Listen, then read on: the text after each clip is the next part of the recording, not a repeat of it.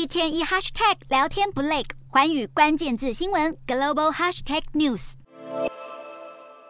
在夜深人静的晚上，一大群身上满是刺青的受刑人，在狱卒们的监督下，一个个有秩序地坐上车子。萨尔瓦多总统布格雷这个月在推特上公布超级监狱即将落成的影片，并号称这间恐怖主义拘禁中心是全美洲最大的拘禁设施。能够容纳四万个犯人，目前已经有两千名囚犯被移进了这间监狱。会如此高调的公开这座超级监狱，是萨国总统布格雷最新打黑政策的一环。萨尔瓦多长期因为帮派势力的扩张所困扰，从去年三月开始，政府用高压的手段打压当地帮派 MS 十三。在反黑行动下，被逮捕的人数居然高达六万人之多，导致监狱人满为患，因此才启用这一座超级监狱。布格雷的打黑政策在国内相当受到欢迎，但引起人权团体的关注。根据外国媒体报道，因为各地监狱无法负荷如此大批的犯人，从去年至今，至少有超过一百人在监狱中身亡，也有不计其数的人无辜遭到逮捕。